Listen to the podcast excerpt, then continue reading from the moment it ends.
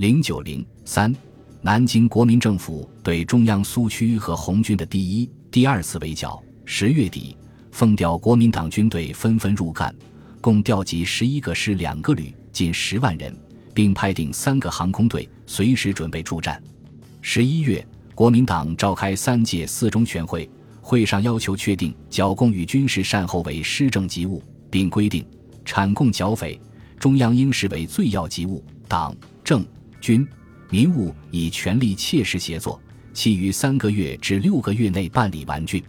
会议期间，蒋介石接见南京中央党部请愿的湘鄂赣豫等省乡民，表示四中全会后，本人就赴湘鄂赣督剿匪共。十二月二日，蒋介石致电鲁涤平，指示各路军西督促其如期急进。现在江西兵力甚多。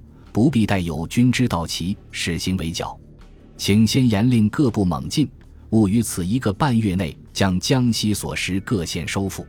根据蒋的命令，鲁涤平将所部编为三个纵队，以张辉瓒、罗林、谭道源为第一、第二、第三纵队司令，由上高、高安、樟树、丰城地区沿赣江两岸对红军发动总攻击，企图寻红军主力决战。面对国民党军队的优势兵力，红军采取后退化解策略，避免与国民党军队主力过早决战。国民党军队重新占据吉安、永丰、宜黄、乐安等地，稳住南昌等大城市的防御。事实上，由此开始，由于地方实力派受到很大削弱，南京中央统治逐渐趋于稳定。国民党军队从总体上开始了对红军的全面攻击，红军蓬勃发展势头受到遏制，双方进入长达数年的大规模围剿和反围剿时期。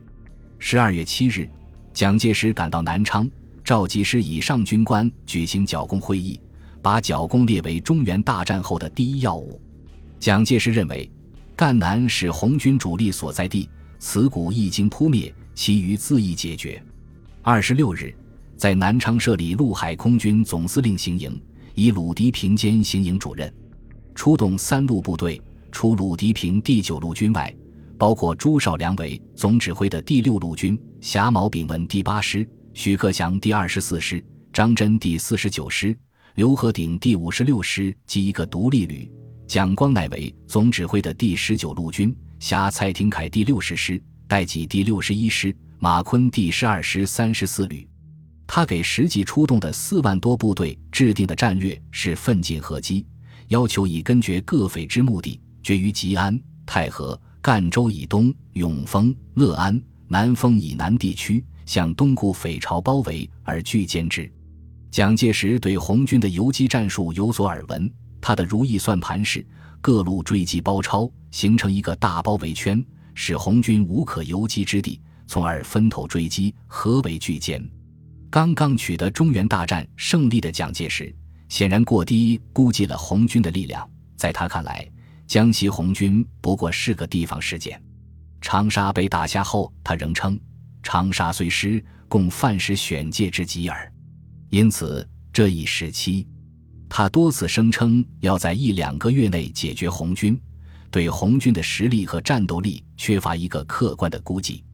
国民党军队第一次围剿发动后，红军第一方面军约四万人，在毛泽东、朱德指挥下，采取积极防御、诱敌深入的作战方针，以少数兵力节节阻击、消耗、疲惫对手，主力则隐蔽集结于宁都北部的黄陂、小布地区。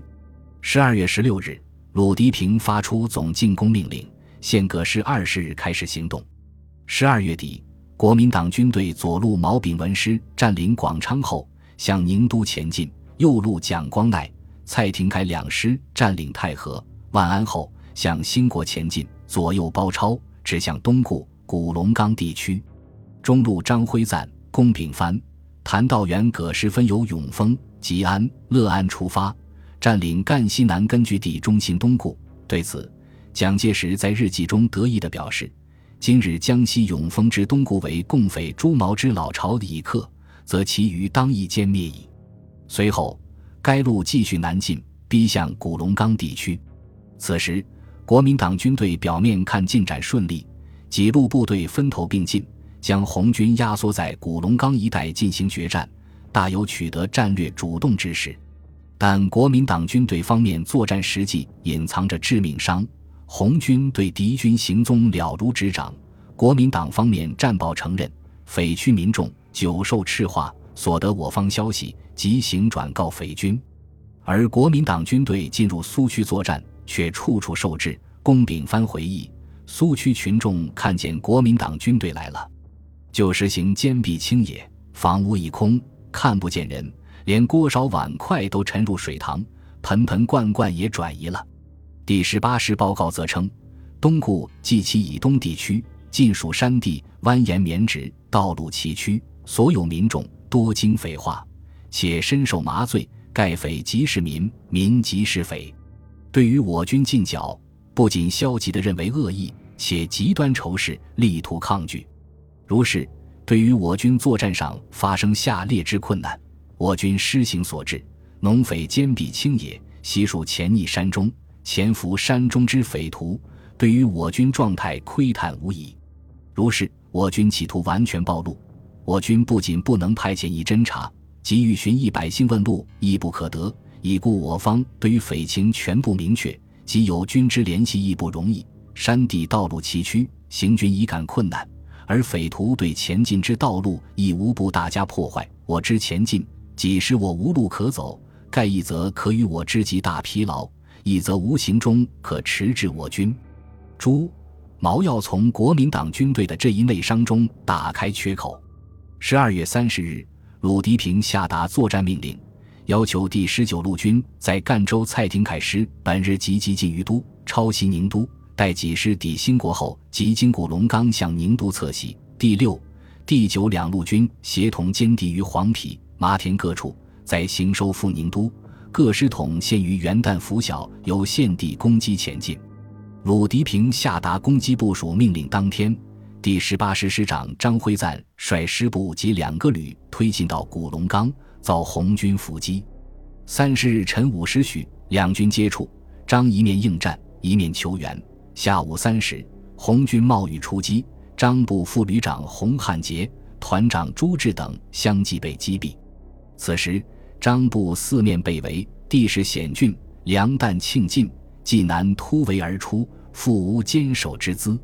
当晚，张师部被红军突破，张本人、旅长王杰俊、代参谋长周伟煌、团长李岳峰以下九千人被俘。根据毛泽东后来的回忆，第一次反围剿时，先想打谭道源，仅因敌部脱离源头那个居高临下的阵地，我军两度开进。